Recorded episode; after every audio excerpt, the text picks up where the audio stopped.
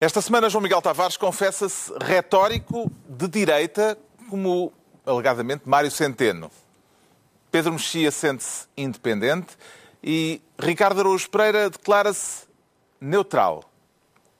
Está reunido o Governo Sombra.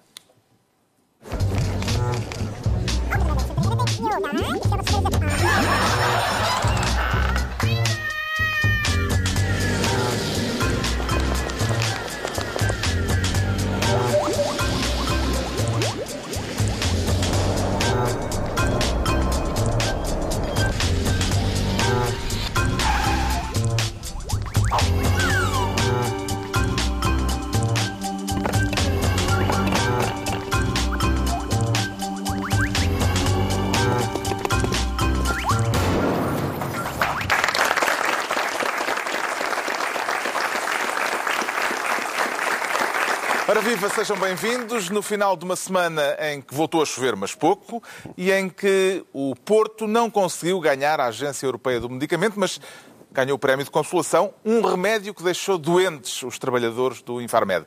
Vamos falar disso daqui a pouco neste Governo Sombra, em que o Ricardo Araújo Pereira quer ser Ministro da Batata Frita, com ou sem sal, Ricardo? Uh, sem, sem. Sem sal. Por causa da tensão e tal. Eu, eu devo, eu queria começar por dizer, Carlos, que como vai ser óbvio para, to, óbvio para todos, eu escolhi os temas em último. Uh, e, portanto, vamos então falar... É um tema importante. Este é o das é um batatas fritas. O Parlamento vamos... rejeitou esta semana a proposta do Governo para a criação daquilo que ficou conhecido como o imposto da batata frita. Exatamente. Um imposto sobre produtos com elevado teor de sal. Eles queriam taxar a batata frita. O, o Parlamento rejeitou. O PS e o Bloco de Esquerda votaram a favor, os outros partidos votaram contra. Sim, o PC, o PSD e o CDS votaram contra. Não, o PCP absteve-se. O PCP absteve-se. Acho que absteve-se só. Foi, só se absteve, mas uh, eu li que, enfim, não, é? não acompanhei a votação. Não, Já vamos, vamos procurar isso aqui. Li que iam votar, sim, li que iam votar contra. Pareceu-me que o João Oliveira tinha dito que iam votar contra. Coisa que eu acho bem, aliás. Uh, tocarem na batata frita é uma coisa que me incomoda. Mas uh, já tinha havido, atenção, tinha, eu não, não tenho dúvidas de que seja. Não acredito que estamos a falar sobre batatas fritas, mas não tenho dúvidas que seja importante reduzir o sal. escolheste, pá? Porque fui em último, escolhi em último, vocês ficaram com a xixa. Mas é bom, é um bom tema. E eu fico com as batatas fritas. Isso é um bom tema. Tá Nós já bem, tínhamos pronto. tido aqui o tema do açúcar, não tínhamos? Tínhamos. Agora é o tema Falámos do açúcar, certo. Bom, ver? as batatas fritas, então, eu, eu compreendo. Que é para o sal não se sentir discriminado ao Certo, é, sim, é, exatamente. Temos que dar uma. Não, o PCP e votou contra. O PCP votou Então, contra. lá é o que está, dá- está mal informado. Estou e eu acho bem que tenha votado contra. Porque, atenção, eh, de facto, talvez seja necessário baixar o sal das batatas fritas. Não digo que não. Eh, A questão é que há outras maneiras de promover a descida do sal sem ser com impostos num produto que, epá, quer a gente queira, quer não, tem alguma eh, saída. Não são só as batatas fritas, Eu são sei. produtos com elevado teor de sal. Está bem, mas eu gostava de me centrar nas batatas fritas, porque as batatas fritas têm saída, lá está, junto de um determinado público, de um determinado eh, consumidor, digamos assim, eh, que eu não gostaria de ver castigado com mais impostos. Há uma questão que é, houve uma votação, já agora, já, que- já Quem é o consumidor da batata frita? São vários, são vários, mas há Mas consumidores. há mais que consumo Parece batata. bastante Eu acho que. Ele teve É na transversal, ele é transversal. É transversal, mas é que precisamente por ser transversal. é faz parte da cesta. Eu acho que faz parte da cesta. Cabaz Faz básico. parte do cabaz. Mas pode-se comer a mas- batata frita com um bocadinho menos de sal, ou Eu deixa sei. de ser batata frita. Eu, não, não deixa. E aí é que está o ponto. É, há outras maneiras de pôr a batata frita com menos sal, é, além do, da taxação. Porquê? Aqui há tempos, o Parlamento votou, aliás, de uma forma quase unânime, hum, só, houve cinco deputados do CDS que votaram contra e um do PSD que se absteve, sobre fazer uma regulamentação para o pão. Vocês se lembram da regulamentação para o pão? Baixar o, baixou-se baixou-se o sal do pão. É possível baixar o sal das coisas, sem ser onerando as pessoas que as compram. Ah, Foi, Sim. foi, foi argumento do PC na, na, no- também- exatamente, e é um bom argumento. João claro. isso mesmo. Produtos com alto teor de açúcar, por exemplo, Uhum. também recaiu sobre eles uma, um imposto, eh, Pois, uma taxa exatamente. adicional, e parece que isso teve efeito Eu porque sei. baixou muito Exatamente. o, o consumo eu, desses Carlos, produtos. faço a diferença entre a Coca-Cola e a batata frita. Ah, eu sou a favor de taxar a Coca-Cola. E sou a favor de libertar a batata frita. Então estás a discriminar o açúcar em relação ao Estou, sal. sim, senhor, isso, e especificamente a água suja do capitalismo, que é a Coca-Cola. Que é a Coca-Cola. Eu acho que a Coca-Cola, enfim, Ou a cola, vá. Isto- A cola eu em estou um geral. bocado confuso Cola em geral. Eu acho que ele está à minha direita e eu estou à esquerda dele. E já- Como já- assim? Não sei, já me estou a sentir mal. Ora bem, há um, há um problema de saúde pública. E eu também aqui os portugueses usam sal a mais na comida. Certo. João Miguel Tavares, concorda com a introdução de políticas públicas para tentar eh, combater este problema de saúde pública? É que por acaso até concordo. Quer dizer, eu vamos também. ver uma coisa. Eu também. Dentro das formas criativas para nos extorquir dinheiro, que são imensas, esta não é das piores. Não é das piores. Há uma longuíssima lista de formas mais injustas de extorquir dinheiro às pessoas que nos acontecem diariamente, não é? Desde andarmos a pagar as eletricidades com determinados IVAs, coisas que afetam muito mais as pessoas Bom, isso pobres. não, não, claro que sim. Do Claro que, do que Se queres fazer um campeonato da frita. injustiça, eu Mas com sei. certeza. A, a batata frita está, está ali a lutar para não descer no campeonato da injustiça. eu sei que há melhor. E é evidente que eu acho que deve ficar ao critério de cada um a quantidade de sal que come. Não, mas isso pode continuar a ficar. Imagina que fazes uma lei que diz que as batatas fritas têm menos sal, tu compras a batata frita, chegas a casa e pões sal. Pronto, Sim, acabou-se. é, está bem, mas isso é a mesma coisa que também já agora também começas a dizer quanto, quanto grau de, de álcool é que deve ter a, a cerveja e, e- e o whisky, não é? É ligeiramente diferente, porque tu quando compras a cerveja e o whisky, estás a comprar cerveja e whisky. Está bem, mas a batata frita com sal também é diferente da batata frita sem sal. Não é mas não é uma sem cerveja sal. com álcool e sem Esta é uma álcool. frase que há que ponderar, é? Não é sem sal, é com um bocadinho menos de sal, de facto. Mas, oh, mas, quer dizer, o que eu acho é que faz sentido. Acho, acho que, por princípio, não me parece mal haver uma, uma, uma política de saúde pública que penalize os alimentos que podem trazer problemas a essa saúde pública e, portanto, que podem incrementar os gastos daquilo que é a despesa do Estado em hospitais e em médicos, não é? E, portanto, isso faz sentido. Como eu concordo com uma altíssima taxação do, do tabaco, por exemplo, não é? Pode comparar-se uma medida como esta, que era proposta e que não passou, à decisão do Estado de obrigar eh, os automobilistas a usarem o cinto de segurança, por exemplo, Pedro Mexia? Geralmente há uma- um, argu- um argumentário liberal contra este tipo de medidas, que fala do, do nanny state, do Estado, como uma espécie de... Mas atenção, o cinto, há uma, há uma diferença aqui. O cinto de segurança. Para já, o cinto de segurança não, não se trata de liberdade individual. As pessoas, por exemplo, que vão no banco de trás sem cinto de segurança podem matar a pessoa que vai à frente se não o usarem. Atenção, isso é um argumento a favor da obrigatoriedade do cinto. Mesmo para a pessoa que vai sozinha no carro. Mas como do tabaco, a questão do tabaco também é a mesma Não é coisa. a mesma porque o coisa, tab- não. É a mesma coisa no sentido de Ah. fumar não, não te afeta se Prejudica outros, certo. Prejudica Está bem, as mas para isso volta. também há leis. Há leis em a Exatamente. Mesmo a pessoa que vai a conduzir, o vai no volante e vai sozinha dentro do carro, ter o cinto pode ser fundamental porque eh, pode, pode enfim, manter o controle do carro mais facilmente do que se for projetado. Agora, eh, o meu ponto não é esse. O meu ponto é a obrigatoriedade de usar capacete na moto. Isso, isso aí eu não, eu não vejo que seja...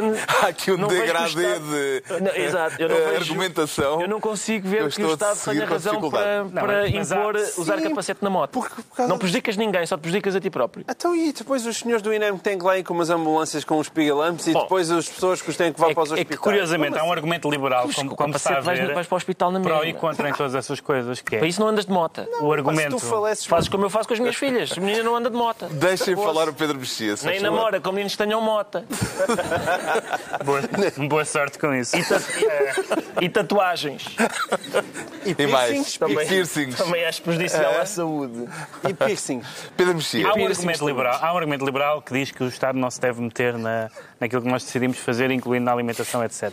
Mas, curiosamente, eh, o argumento que, o Estado, que o Estado se deve meter em algumas áreas também é liberal por causa disto, porque o Estado mete também por questões de eh, evitar... Erário público. De erário público, exatamente. Ou seja, se o Estado tiver uma intervenção no sentido de minimizar, dificultar, etc., comportamentos que hum, levem a, a- a doenças ou à mortalidade, etc., hum, acrescida, isso significa também uma poupança. E, portanto, Reparem como eu- nós estamos à esquerda de Ricardo Araújo Pereira neste tema. Não- É Isso não, isso não aconteceu Isso Eu não percebi é porque é que o agora- condutor sozinho no automóvel Deve levar o cinto. deve levar o cinto de segurança de nessa argumentação. Porque Parece que perde o controle do carro. Em caso de um pequeno impacto, pode perder o controle do carro se não, se não estiver preso ao, ao- ao banco. Se- De onde? se- de onde prejudica outras pessoas. Prejudica. Agora, o tipo que vai na mota, de facto, não prejudica ninguém a não ser ele, se bater com a cabeça numa Claro, árvore. é bem visto, até porque se ele sair disparate no, com o capacete, se ele tiver um capacete, Ainda pode aleija alguém. mais alguém. Exatamente.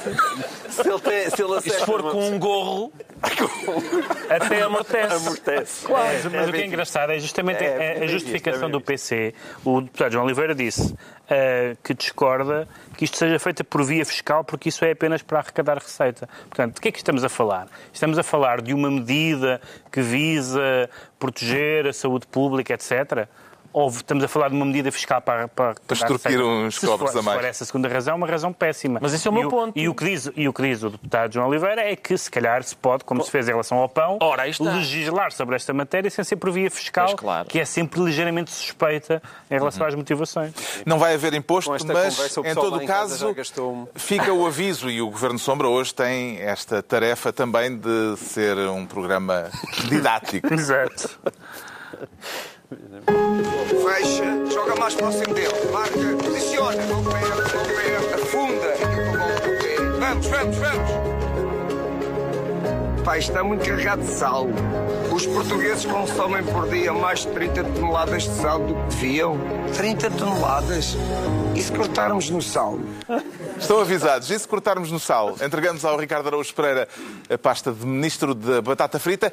Agora, o João Miguel Tavares quer a pasta de Ministro da Desconcentração e a razão é esta.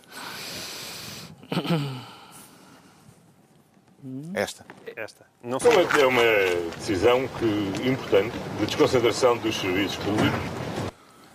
O Primeiro-Ministro a explicar a decisão de mandar o Infarmed para o Porto. Será que se pode falar de um caso de desconcentração do Governo? Pode-se falar num caso de dupla desconcentração. Eu, eu desconfio que a palavra que António Costa gostaria mais de ter usado seria de deslocalização do Infarmed. Ou descentralização. Ou descentralização, eh, mas desconcentração também está bem. Eh, E não só está bem, eh, porque os dicionários permitem que seja sinónimo de, de descentralização, mas porque é um- uma espécie de lapso freudiano. Porque, de facto, há aqui um caso grave de desconcentração. O que é que vê de errado na decisão? Eu vejo de errado, quer dizer, eu vejo tudo na maneira como ela foi anunciada. Vamos cá ver uma coisa. Eh, Qualquer pessoa, eu acho que aqui a esta mesa, concordará que Lisboa tem tudo e o resto do país fica com muito pouco e que a concentração de ministérios no Terreiro do Passo e em Lisboa inteira é desnecessário e que, evidentemente, nós vivemos, devi- devíamos viver num país mais descentralizado. Parece-me que isso é pacífico para todas as pessoas. Pacífico para todas as pessoas.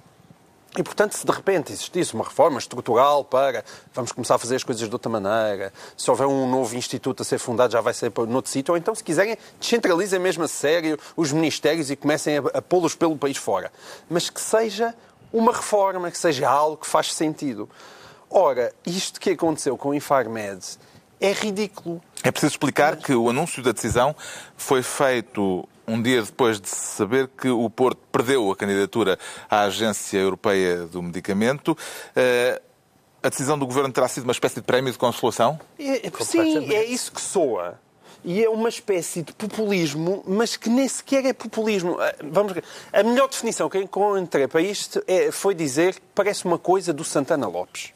Isto parece uma coisa. Porque Santana, Lopes, quando foi. Primeiro-Ministro, eh, deslocalizou Sim, ele alguns ministérios. sim. Queria, não Mas não a só acontecer. por isso, é porque parece mesmo uma coisa do Santana Lopes.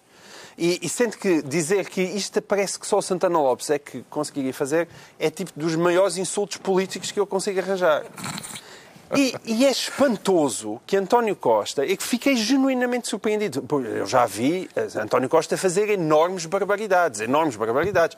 Para mim, é, por exemplo, as 35 horas, as 35 horas da função pública é assim um escândalo monumental. Isso é uma coisa gravíssima. Mas pode-se dizer, ok, ele fez isto das 35 horas, eh, eu posso achar que é muito mau para o país, mas faz sentido. Ou seja, há ali um eleitorado que, por causa disso, vai olhar com algum agrado para o Primeiro-Ministro e isso pode ser compensador na altura de colocar o voto na urna. Mas o Infarmed não. Não, ninguém. Tirando, tirando Rui Moreira, se calhar, e, e- e poucos mais, aquilo é incompreensível porque ninguém gosta, mesmo que seja um habitante do Porto, certamente ninguém gosta de ver de repente 350 pessoas tiradas de Lisboa à pressa e enfiadas no Porto contra a vontade delas. Mas e depois, a prova de que isto tudo é um absurdo é, mais uma vez, a maneira como isto foi gerido.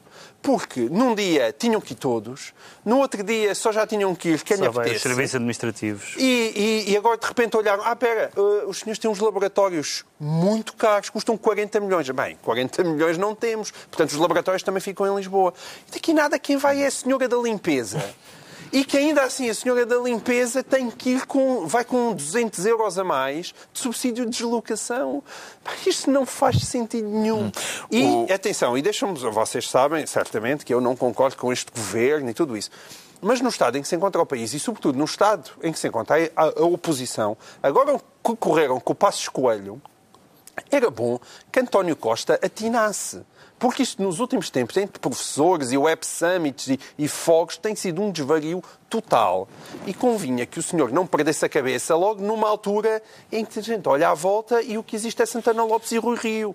Por amor de Deus, aguente-se agora lá um bocadinho e, e pergunta ao Infarmed se tem algum medicamento que eu possa curar desta maleita. Os trabalhadores do Infarmed opõem-se à deslocalização do- da agência do medicamento, mas o governo garantiu que os eh, direitos deles vão ser salvaguardados.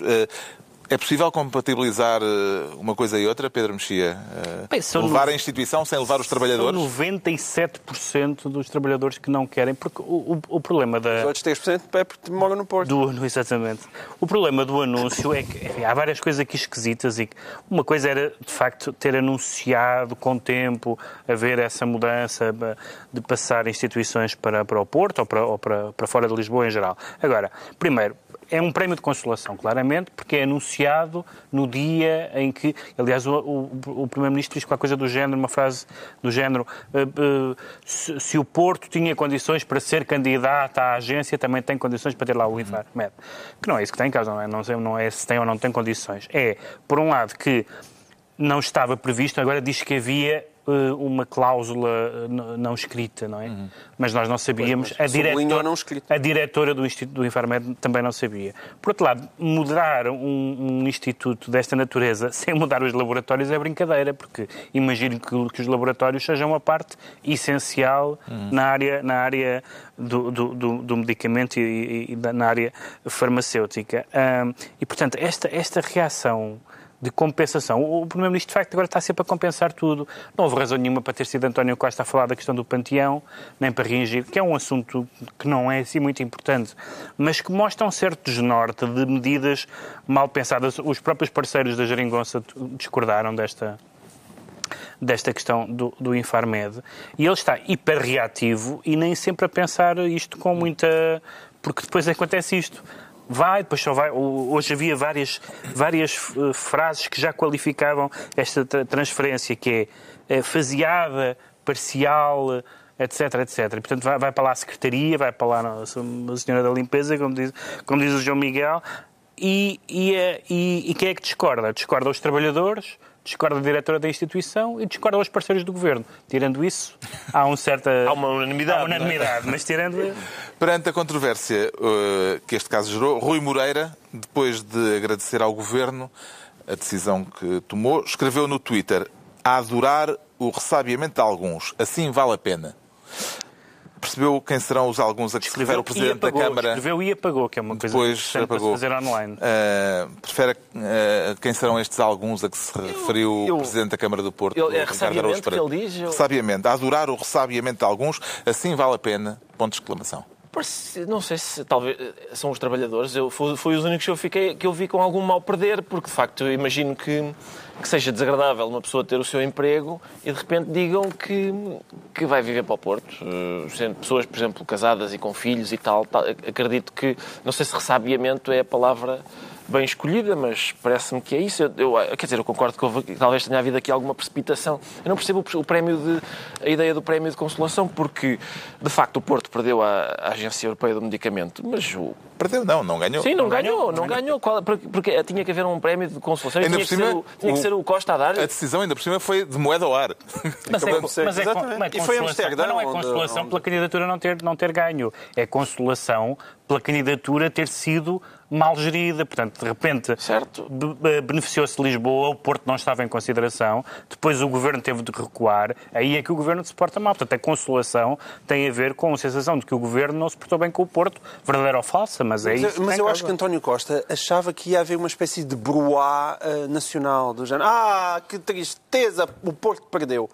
E não se estava a passar nada disso. Ninguém queria saber, olha, pois é, pois é, perdeu. Ninguém Se estava a fosse, o, ganhasse. se fosse o Festival da Canção, não é? Agora, Exato. isto da Agência Europeia de Medicamento ninguém, ninguém nunca ligou muito. Agora, é, de facto, eu não sei em que ponto, porque depois houve isso, não é? Primeiro disse ah, isto vai mudar tudo para o Porto. Depois as pessoas legitimamente protestaram. Depois afinal não era. Afinal é só, é como diz o João Miguel, é só a empregada da limpeza.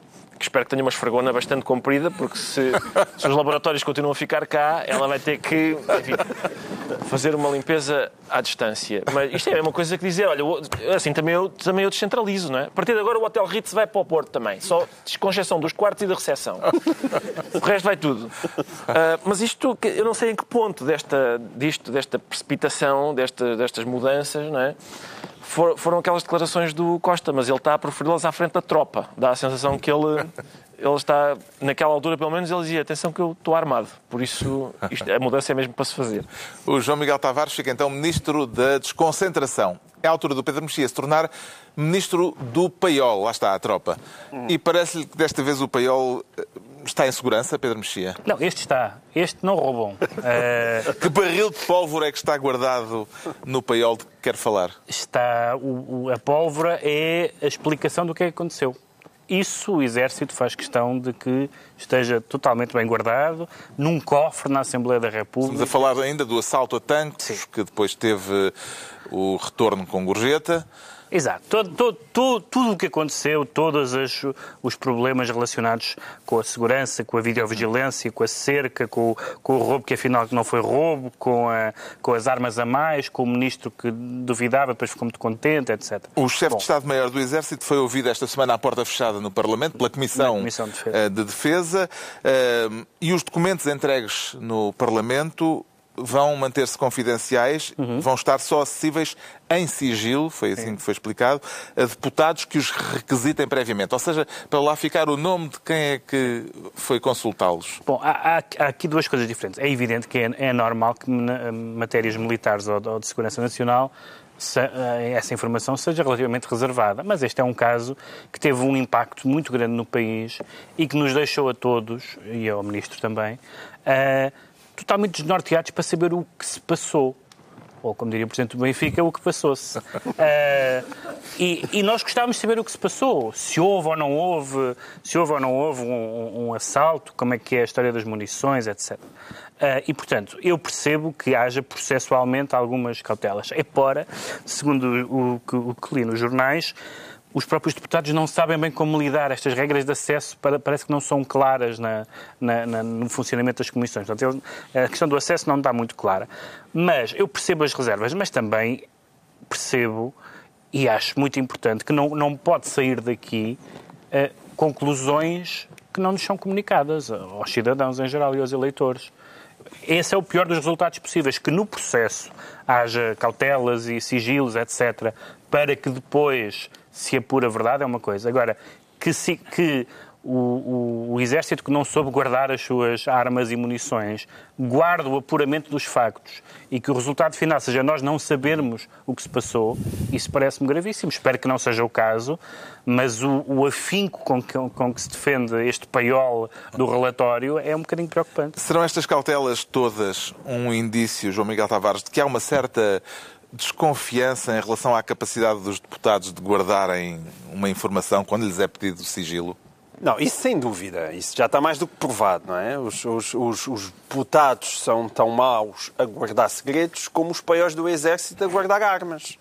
Pois é, isso que não se percebe, não é? Os- Quer dizer, as pessoas que se deixaram assaltar dizer cheio, agora não divulgues que estes palermas não sabem guardar coisas. Exatamente. Quer dizer, E, e é sobretudo esta sensação, realmente, que quem lê aquelas notícias é porque, o, o- atenção, o Pedro não estava a, a- a ser metafórico quando ele disse isto está guardado num cofre na Assembleia da República. Não, não, não. Está mesmo guardado num cofre na Assembleia da República, provavelmente com videovigilância.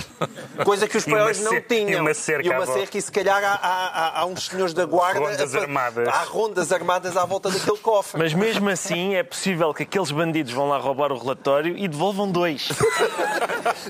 Não sei, não sei, mas ainda que se fosse assim, é porque. é- é- qual é que é o problema disto? O problema disto é que ninguém percebe porque é que aquilo é secreto. Vão-me dizer, ah, é secreto para, para quê? Para não roubarem outra vez. Mas bem, os ladrões sabiam tudo sobre o paiol. Quem não sabia eram os portugueses, nem o próprio exército. Eles é que não sabiam. E depois. E, e- e digam, ah, mas espera, eh, se calhar fica-se a saber informações realmente do funcionamento do paiol de Santa Margarida. Mas não, nem isso, porque as armas já foram todas lá tiradas e foram espalhadas pelo resto do território nacional. O que é que há ali de tão secreto?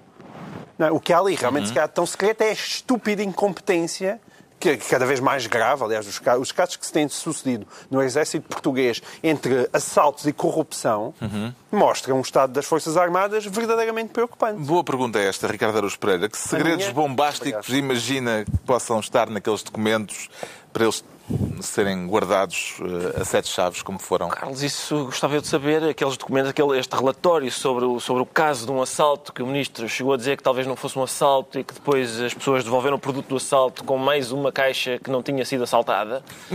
Como é óbvio, eu adorava ler isto. Eu dirijo uma coleção de literatura humorística e isto era obviamente uma, um um documento, sim, um documento que eu, eu acho que basta O pôr... relatório tem que ser o teu novo volume. Basta pôr a capa e uma lombada. Isto está, está pronto para ser lido. Isto Está é um feita a êxito. piada. Sim.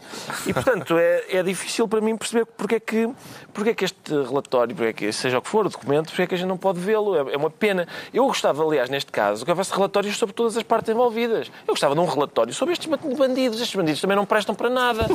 Também tem, alguém tem que ser responsabilizado por causa de um dos piores assaltos da história dos assaltos. Os tipos que roubam e depois devolvem tudo e ainda acrescentam umas coisas. Isto podia ser um capítulo adicional do, do Soldado Schweik. Pois podia, pois podia, exatamente, mas, mas enfim, é, é, à portuguesa, não é? Uma coisa. Eu acho que nem o ASEC se lembrava de uma destas. O Pedro Mexia fica assim ministro do Paiol e estão entregues as pastas ministeriais por esta semana. Recordo que quem quiser vir passar um dos próximos serões de sábado aqui connosco pode inscrever-se no site da TVI para o efeito. É ver a cara entusiasmada das pessoas que estão E neste momento atrás. agora, o João Miguel Tavares declara-se retórico. E com que tipo de retórica, João Miguel Tavares? Ah, Então, de retórica de direita, não é? E também perigosa e moralista. Também perigosa e moralista. Certo. Ah, as palavras não são minhas. A expressão retórica de direita perigosa e moralista foi usada esta semana pela deputada do Bloco de Esquerda, Mariana Mortágua, eh, para acusar o Ministro das Finanças a respeito de uma frase que ele disse no Parlamento. Exatamente. Quer contextualizar A frase, esta... a ah, sim, a frase era que, a propósito das reivindicações dos professores, que Mário Centeno disse que todos temos de saber merecer, não é? Todos temos de saber merecer as coisas que ganhamos. E aí foi este saber merecer que soou muito mal a, a, a Mariana Mortágua. Curiosamente, soou muito bem a mim. A sério. Eh, Sim, porquê? Porque esta foi a semana, até, até agora, é? desde que o governo tomou posse, aconteceu finalmente a mais bonita de todas as reversões do governo, que é a reversão na retórica estúpida do fim da austeridade. Essa foi, a- essa, aconteceu essa reversão esta semana. E isso hum, é. Eu fico contente por um lado, por outro lado, é muito claro quanto aquilo que tem sido a hipocrisia deste governo ao longo dos últimos dois anos. Nós andamos aqui, feitos chatos, a falar, ah, o diabo e tal. O, o bem se lixou o Passo Escolho, que já cá não está, não é? Quer dizer, ainda está. Parece que Parece, pois é, parece que Pá, meu já Deus. cá não está, no sentido em que, coitado, vai-se embora e, e, e tenho pena, como, como, como se sabe, eh, embora achava, eu achava que já era tempo. Agora, ele caiu e caiu muito à custa desse discurso, não é? Porque ele disse que vinha aí o diabo, o diabo não veio e as pessoas convenceram-se que o fim da austeridade tinha realmente chegado. E nós, hoje em dia, quando ouvimos, esta semana, quando ouvimos não só Mário Centeno, mas António Costa, é extraordinário, porque valeria a pena fazer uma espécie de prova cega, como aquelas provas cegas entre, para saber se é Pepsi ou era Coca-Cola. Mas fazer uma, uma prova cega, que é, e nós ouvíamos, e, e frases como estas, que era, Portugal não pode sacrificar tudo o que conseguiu do ponto de vista da estabilidade financeira, porque isso no futuro colocaria em causa o que foi até agora conquistado. Outra frase. Se queremos investir mais na qualidade da educação, na qualidade do sistema de saúde e nos serviços públicos, não podemos consumir todos os recursos disponíveis com quem trabalha no Estado. Não- se nós puséssemos uma venda ao, ao nosso caríssimo público, e perguntássemos quem disse estas frases, o público diria. Isto sabe a Pedro Passos Coelho. E bem, isto podiam ser palavras que saíram da, boca, saíram da boca de Pedro Passos Coelho. E, no entanto, são palavras que António Costa, António Costa disse, disse esta semana. E isto é, é- é- é, de facto um, um bocadinho chocante.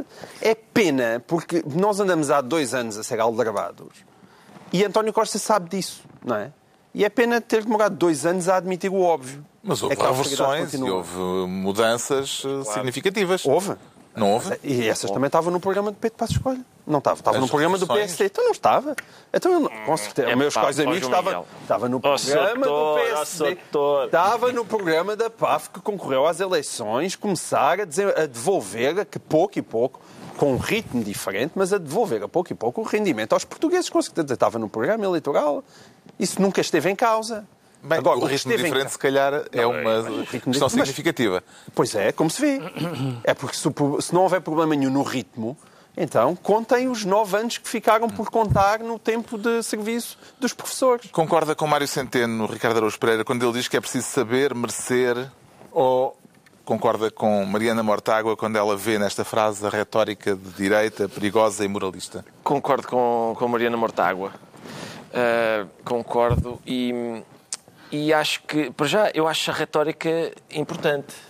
A, política muitas vezes não é outra coisa a não ser palavras e por isso as palavras têm, têm uma importância central na política, não é? Mas convém não dizer uma coisa hoje e outra Certo, mas, outra. mas deixa, são, são várias questões. Eh, Eu tenho objeções a fazer a Mário Centeno e também a João Miguel Tavares. Ah, muito bem. Ah, a dois grandes vultos da ciência económica. Muito bem. Mas Qual deles com mais cara de totó? Faltou-te acrescentar. não ia dizer uma coisa dessas. Não ia dizer uma coisa dessas porque eu sei qual deles é.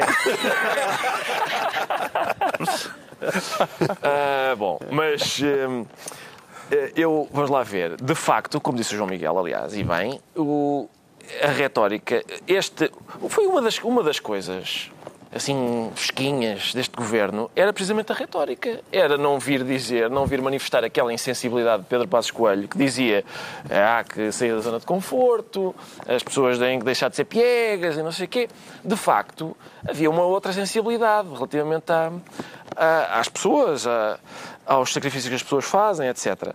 Quando Mário Centeno vem dizer que é preciso saber merecer aquilo que as pessoas, que é por direito próprio das pessoas, é um bocadinho inquietante. Hum, agora, há duas ou três coisas em que eu não concordo com o João Miguel Tavares, que é, por exemplo, a oposição entre o diabo, o discurso do diabo e afinal a austeridade não acabou. Ora, o discurso do diabo não era o contrário do fim da austeridade. O discurso do o diabo era vem aí uma catástrofe. Certo. Vem aí uma catástrofe porque eles estão... Eles, Eu não estou a defender o estão- discurso do diabo. Ah, ok. Bem tramou- o diabo era, eles estão a gastar tudo e depois vem a fatura porque não sei o quê. Afinal, não. Afinal, Vai, eles são, vai, eles vai, são é mais... vai eles são é forretas. Não. Ah, não são gastadores. E depois, a- ainda há outra coisa que também me opõe a João Miguel Tavares, que é a história da Tina. Não havia alternativa, não havia alternativa. E o certo, calma, o certo é que é, o, ci- o cinto continua apertado. Mas aliviou nos sítios, apertou noutros. A gente pode concordar se, se apertou nos sítios certos, mas que é, que, é, que é certo que aliviou um bocadinho em alguns sítios, acho que isso é inegável. Este tipo de desentendimento na maioria parlamentar é apenas uma areia na engrenagem, Pedro Mexia, pode ser mais grave do que isso? Este desentendimento entre o Bloco de Esquerda e o Governo, neste caso? Não sei se é uma, are- uma arena engrenagem, no sentido que não sei se, se vai ter esse, essas consequências negativas, mas é uma, eh, para o entendimento do Governo, mas é uma discordância bastante significativa. Eu fiquei muito surpreendido, eu li estas, aliás, tinha aqui também as mesmas declarações que o, que o João Miguel citou, e a, e a outra que diz a ilusão de, de António Costa, a ilusão de que tudo é, de que é possível tudo para todos já não existe, já não existe isso, diz ele. E, portanto, essa ideia de que Uh, bom, fez as reversões, houve um percurso económico e financeiro que correu melhor do, do que estava à espera, do que estava à espera, certamente do que a direita estava à espera, do que a Europa estava à espera e do que se calhar alguns dos apoiantes do governo estavam à espera, mas tendo, tendo-se feito esse percurso, fazemos o quê? E o que o António Costa diz é, não vamos colocar em causa o que foi conquistado. Uh, O problema é que ele despachou tudo em dois anos. E ele agora ainda tem dois anos pela frente com todas as reversões que tinham sido prometidas que já estão feitas. Eu, eu não vejo a questão em termos necessariamente de austeridade. Existe um longo historial de governos de esquerda que há um momento em que percebem que o, o, a, a, plataforma económico-financeira em que foram, com que foram eleitos tinha que sofrer ajustamentos. O Mitterrand é a mais famosa, com uma, com uma frente de esquerda, é eleito, uma vitória estrondosa da esquerda em, em França, e depois, não sei se passados dois anos do mandato, faz a famosa viragem do rigor, que é simplesmente dizer, bom, isto agora é preciso ter cuidado. Caramba, até o Lenin mudou de política económica na, quando percebeu que, que, era preciso dar um passo, como é que é? Um passo, um passo atrás para dar dois passos em frente. Exato. Portanto, há, uma grande, há um, grande historial de, de, governos de esquerda, quer democráticos, quer não democráticos, uh, perceberem que tem que se atalhar políticas, ou então que os ganhos que se fizeram, como, como é o caso português, os ganhos, incluindo os das reversões, incluindo os das negociações com a Europa, não podem ser desbaratados, porque o grande, para mim, o diabo não é necessariamente a catástrofe, e acho que esta, a, a, palavra diabo e o anúncio do diabo foi uma, isso foi em si mesmo uma catástrofe para Pedro Passos Coelho. Mas, mas há uma coisa que eu acho que faz sentido, que é dizer, bom, nós chegamos a uma determinada situação estamos a sair dela por vias diferentes, dois governos tentaram medidas diferentes, mas não nos vamos pôr na mesma situação. Isso é que é absurdo. E é isso que António Costa diz numa declaração que eu acho que nenhum eleitor de esquerda, de direita, neste caso, nenhum eleitor de direita discorda, que é não vamos desbaratar mesmo que, tenha lá chegado por políticas diferentes da direita, mas não vamos desbaratar os ganhos voltando às receitas. Mas é que o problema, e daí a importância que tu estavas a desvalorizar, Ricardo, da retórica do Pedro Passos Coelho, quando ele tinha aquela uma, uma, uma, uma retórica muito dura. Não, eu estava a desvalorizar, essa estava retórica, a valorizar negativamente. Mas, mas essa retórica era também um tampão contra aquilo que é um país de reivindicações permanentes das corporações. É. E esse é o problema de, de, de António Costa. É, pode ter sido aí que ele realmente avaliou muito mal as coisas ao despachar as reversões tão rapidamente. Ele devia ter mudado ele não pode estar à espera que as pessoas agora fiquem caladas. que as pessoas agora fiquem caladas durante dois anos. Não vai acontecer. Não vai acontecer. Está esclarecido porque é que o João Miguel Tavares diz sentir-se retórico de direita, quanto ao Ricardo Araújo Pereira declara-se neutral, na realidade ou na vida virtual? É na virtual, é na virtual. Isto vai dar trabalho a explicar. Pois vai, eu recordo.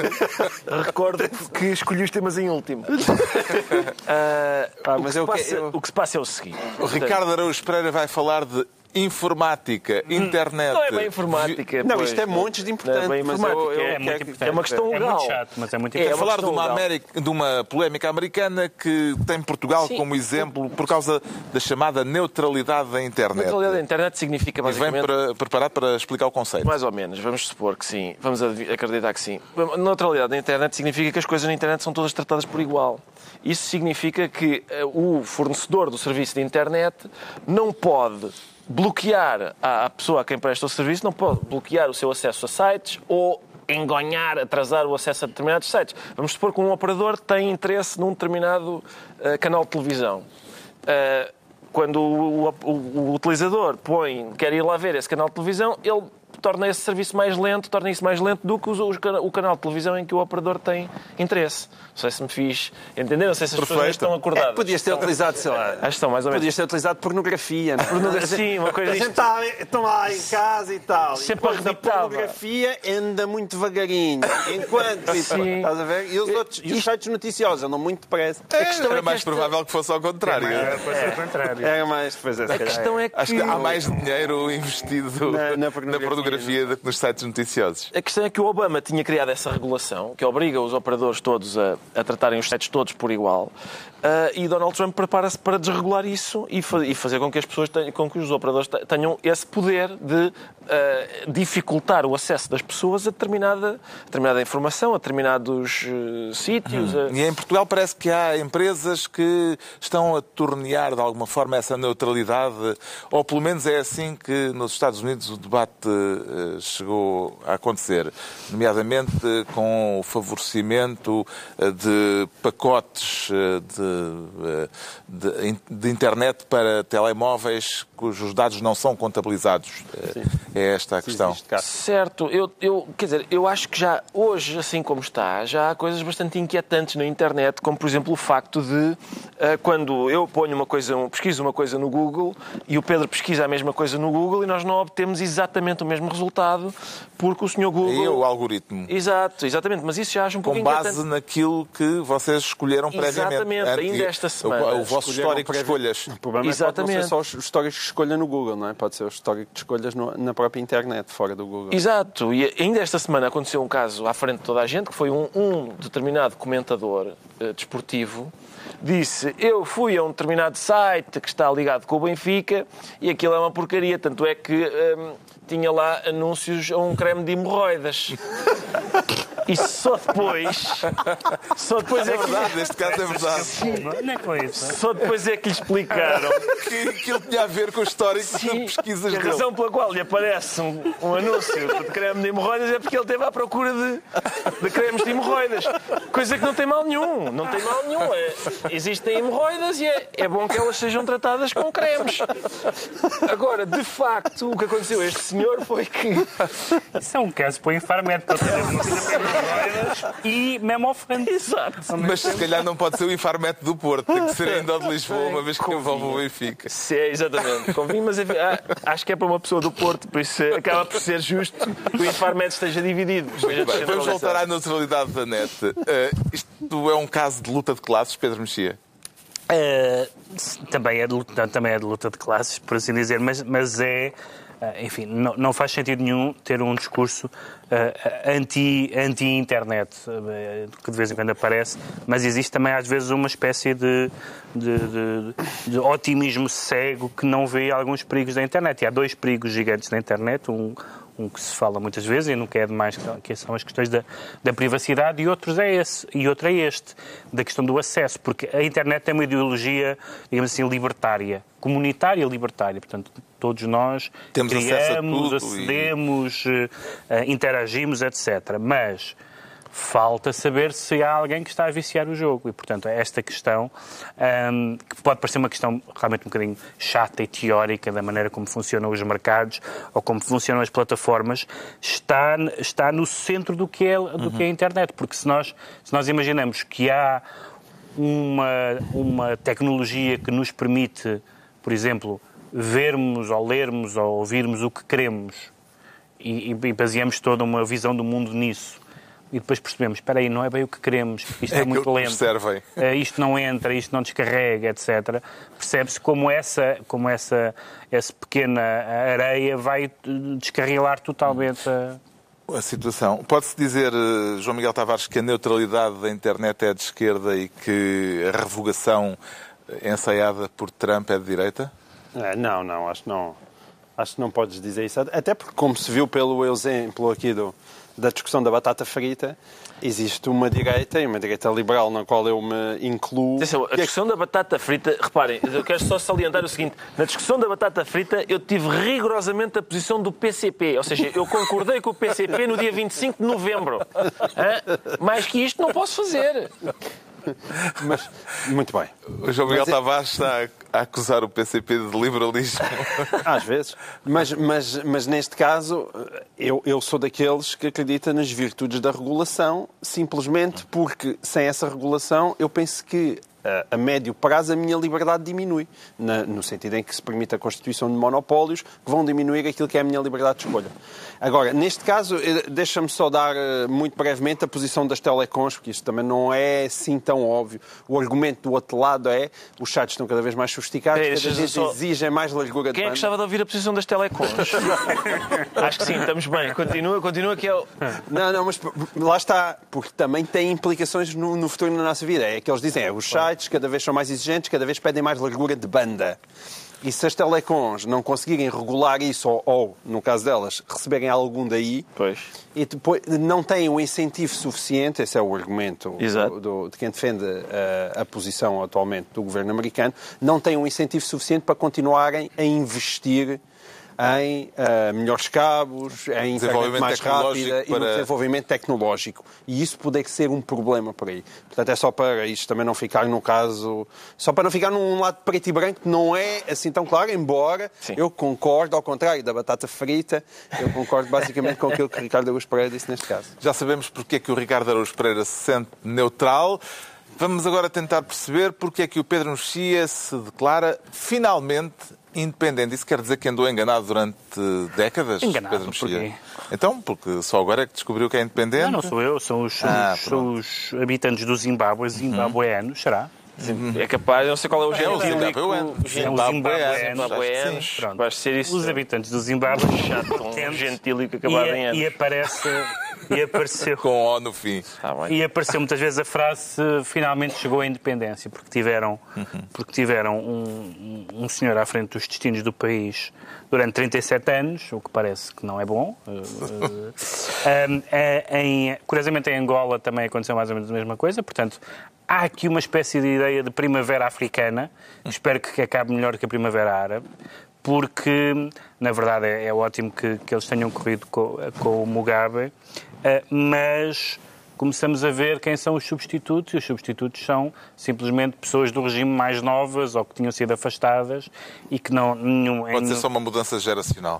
Em nenhum dos casos, quer dizer, afastar, é um bocado como... Em Angola, por exemplo, estão a afastar a família do José Eduardo dos Santos. Aqui tudo, tudo girava em, em, volta de afastar a mulher do Mugabe que se uhum. preparava para, para, para, para, para lhe suceder.